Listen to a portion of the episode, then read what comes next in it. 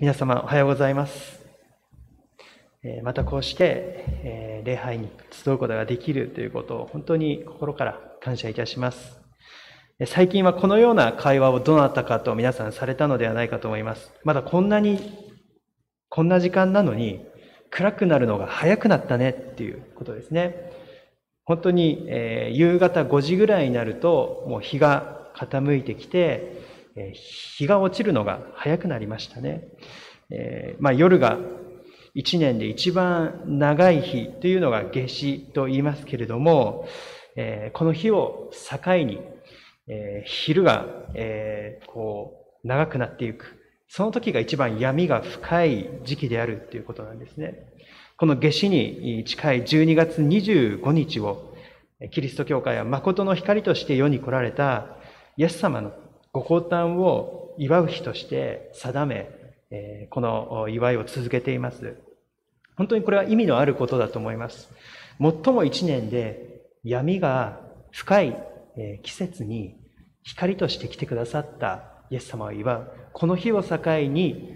光の時間が広がっていくということですね。まさにこれは人類の歴史を見ていくときに、霊的な見方で見ていくときに、本当にイエス様の来られた意味っていうことを私たちは教えられるような思いがいたします。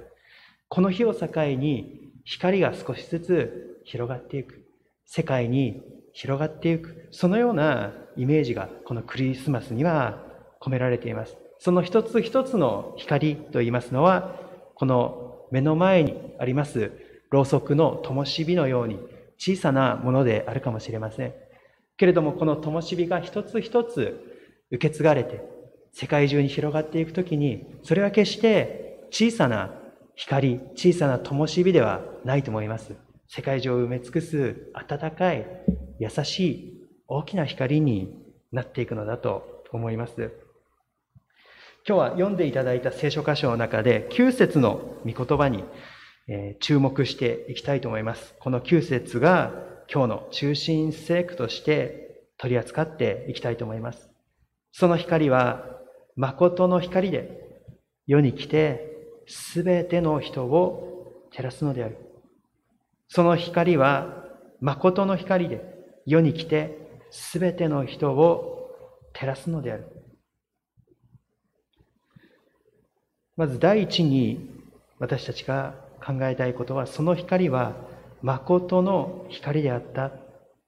誠の光であったっていうことです。私たちの周りには様々な光と呼べるものが集まっています。まあ、私たちの生活は光のない世界を想像することはできないですね。夜部屋の明かりを消したとしても、あの私たちは街の明かりというものがある中で生活をしています。先日3回、えー、この宇宙に、えー、こう、えー、出かけていった野口さんという方がテレビで話しているのを聞いたんですけれども、こう宇宙から地球を見たときに、その明るさにびっくりすると。夜のこう時間帯であるにもかかわらず、光が溢れているんだっていうんですね。それはもちろんこの人口の街の明かりなんですけれども、特に日本は明るいっていうんですね。夜の時間帯でもこの日本列島がくっきりわかるほど光で溢れている。そのように野口さんはおっしゃっていまし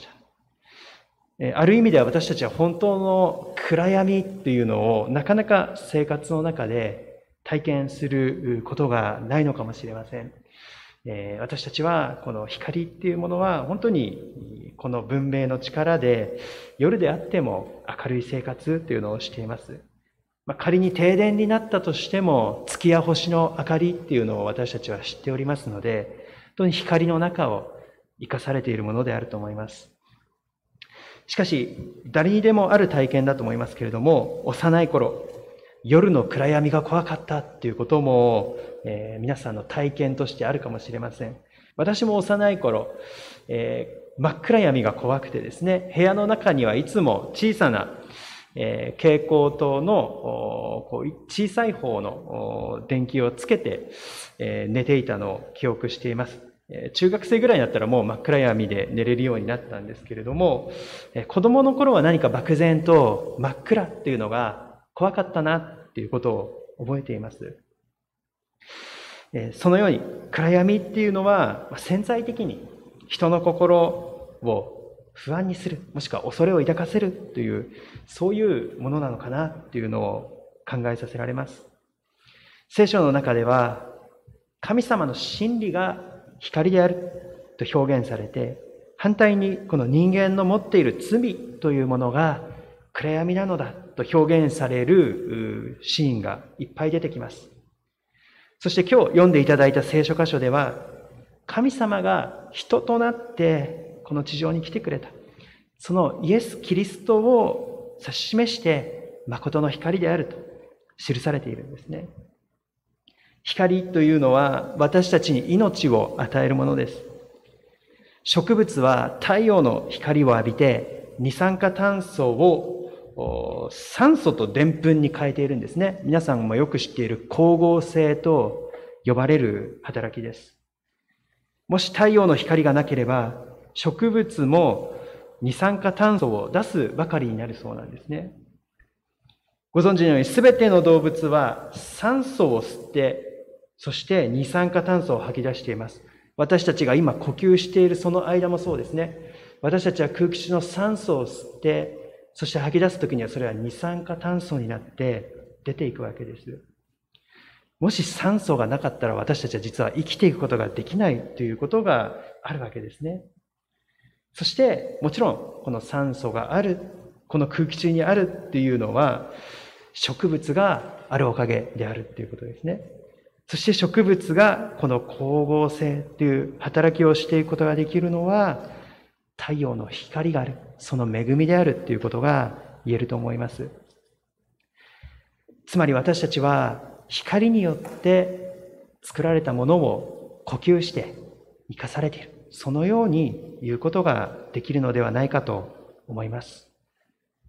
つまり何が言いたいかと言いますと、イエス・キリストはそのように私たちに命を与えるところの根源なのだっていうことが、この光っていう言葉を通して言われているのだと思います。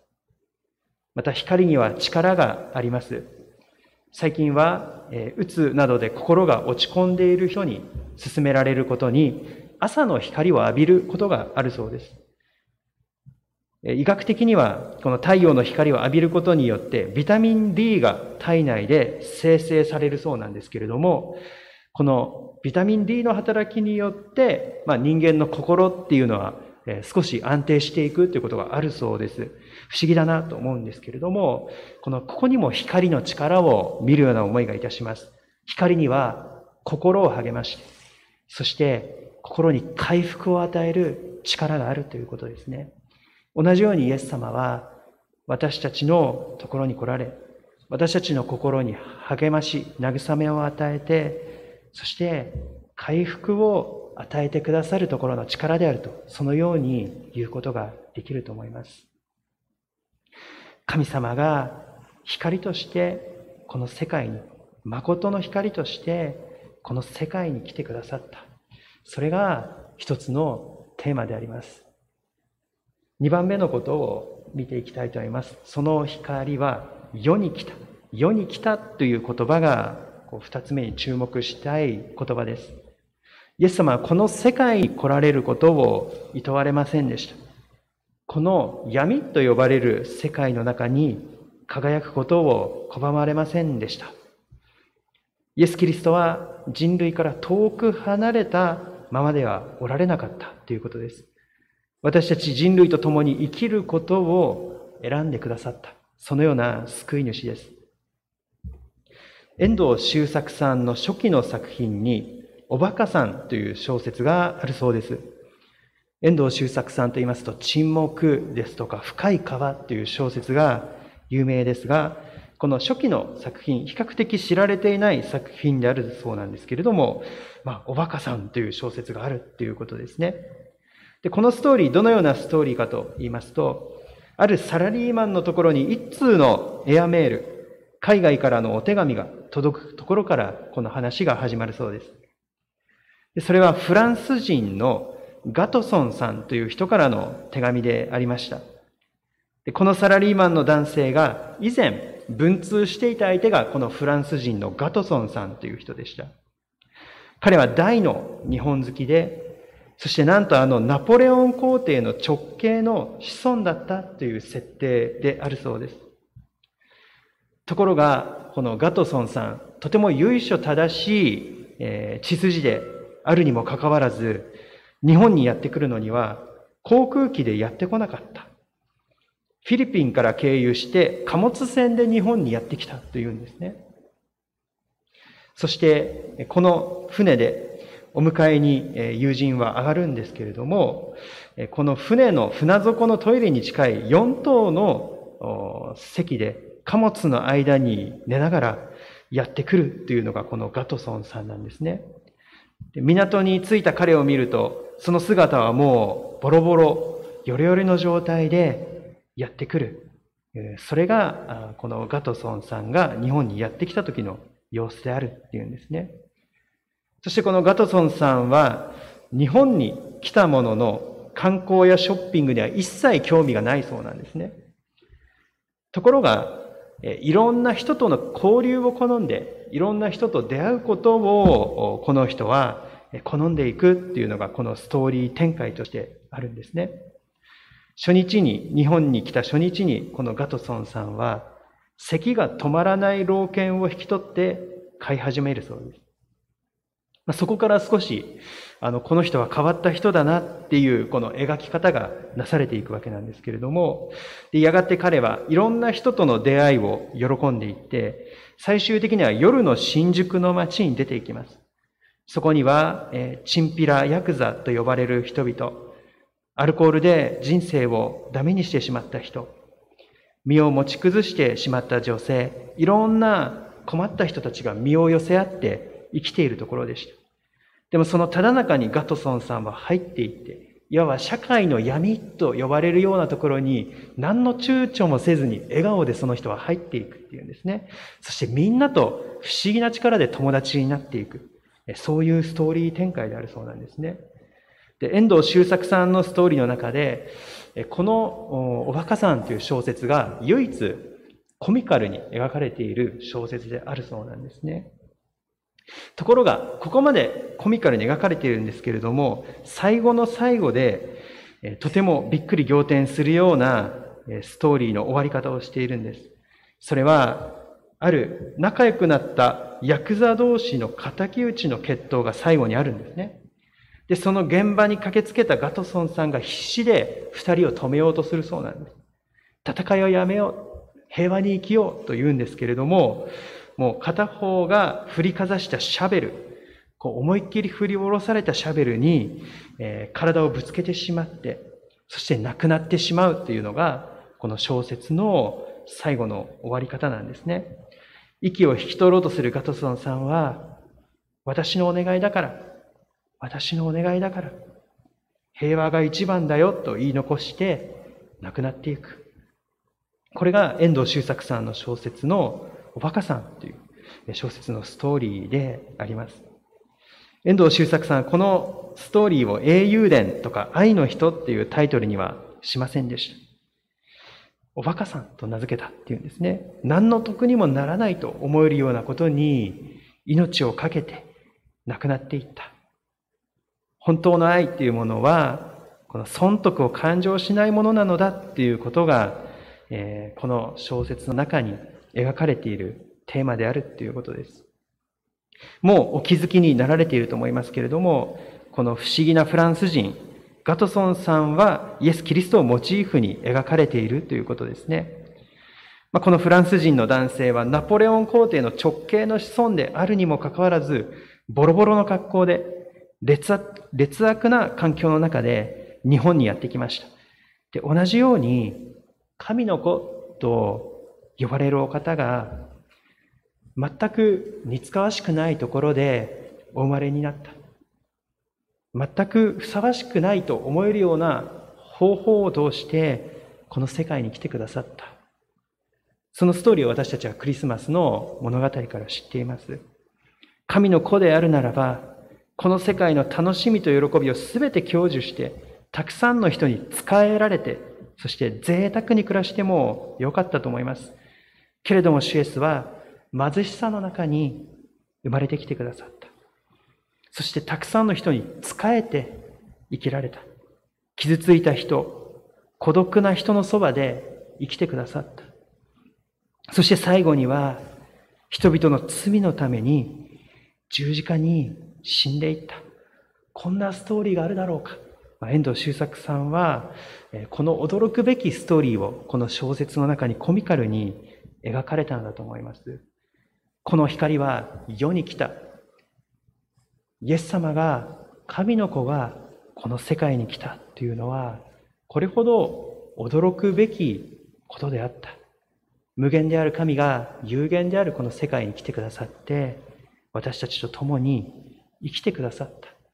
このことに私たちはまたこのクリスマス、驚きを覚えます。最後、三つ目のことを分かち合いたいと思います。この光は、すべての人を照らす光であったということですね。すべての人を照らす光であった。このように生きるすべての人が光を必要としているということは、先ほどもお話しいたしました。キリストの光はすべての人を照らしているっていうことですね。これはある一つの時代を照らす光ではなくて、すべての時代を照らす永遠の光であると、ヨハネは語っています。また、ある地方や一つの民族だけを照らす光ではなくて、全世界のすべての民族を照らす光であると。ある特定の階級や身分の人々だけを照らすのではなく、貧しい人も、飛んでいる人も、どのような状況にある人々も照らす。すべての人を照らす光なのであるということですね。まもう一つ付け加えたいと思うんですけれども、この光は、ある一つの特定の宗教に属する人だけを照らす光でもありません。私たちはキリスト教徒として教会に来て、そして、ああ、私を照らす光としてイエス様は来てくださったんだと思っている部分、まあそれはそうなんですね。真実であります。そのように信じてここに集っておりますけれども、これが実は全ての人を照らす光であるという視点が、本当にこのクリスマス、私たちまた求めていきたいものであると思います。宗教も関係なく、全ての人を照らす光、これがイエス・キリストであられるということですね。そして、何が大切なのかと言いますと、ヨハネはいかに私たちがその光に気づき、応答していくかが大切なのだと、ヨハネは語っています。10節11節を見てみますと、このようにあります。言葉は世にあった。世は言葉によってなったが、世は言葉を認めなかった。言葉は自分の民のところに来たが、民は受け入れなかった。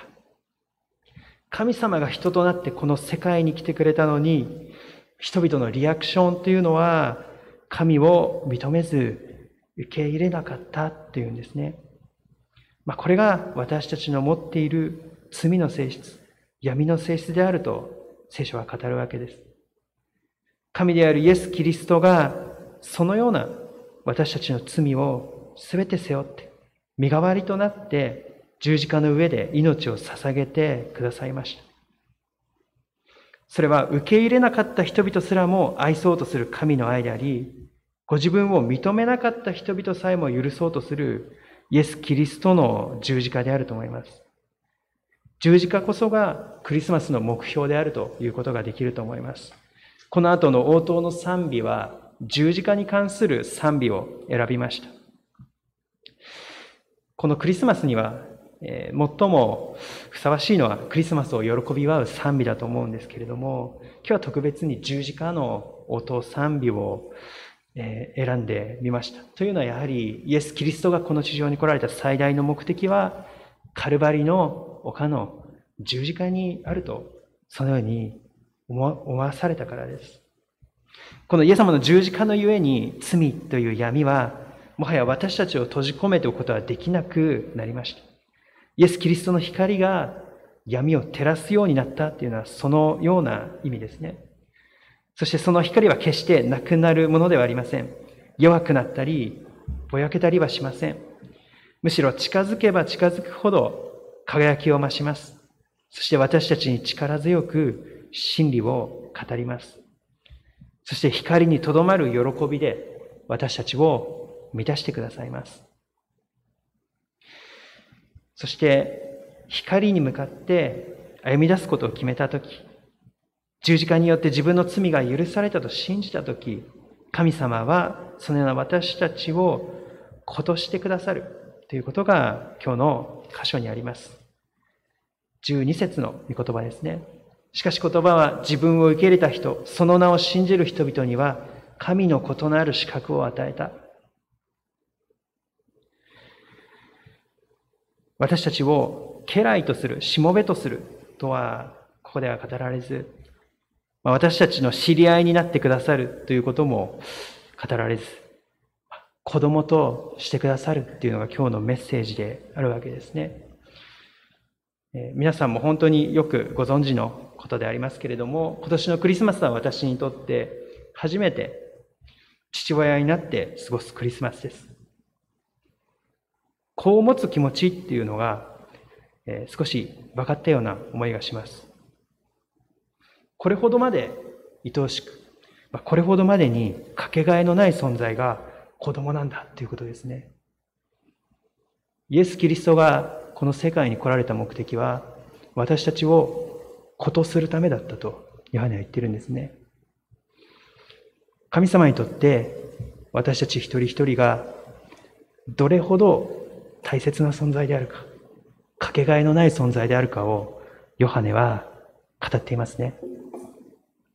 何があっても決して切れることのない関係、リレーションシップがそこにあります。永遠に続く関係性、リレーションシップです。私たち一人一人がその永遠の関係性を受け取るために神様は人となって、私たちを照らす光となって、この世界に来てくださいました。そして、これは私たちだけではなく、すべての人のための光であるということですね。このクリスマスの時、私たちがその光を再び喜ぶのみならず、この光を私たちの近隣の友人やご家族にもお分かちしたいと、そのように願わされます。お祈りをいたします。恵み深い天のお父様、この地上に主イエス様が来られて、私たち一人一人を神の子として導いてくださることを感謝いたします。もともとは神様との深いつながりの中に置かれていた人類が、その罪のゆえに神様から遠く離れて生きておりました。そのような現実があります。しかし、私たち人類を神様の身元に連れ戻すために、取り戻すために、取り返すために、イエス様が来てくださいました。そしてその十字架の愛を持って、その贖いの血潮を持って、私たちを買い取ってくださいました。ありがとうございます。この光を受け取って、私たちこの新しい一週間も歩み出していきます。またこの光を私たちの共に家族に隣人に分かち合う私たちの生活を導いてください。愛するイエス・キリストのお名前を通してお祈りいたします。アメン。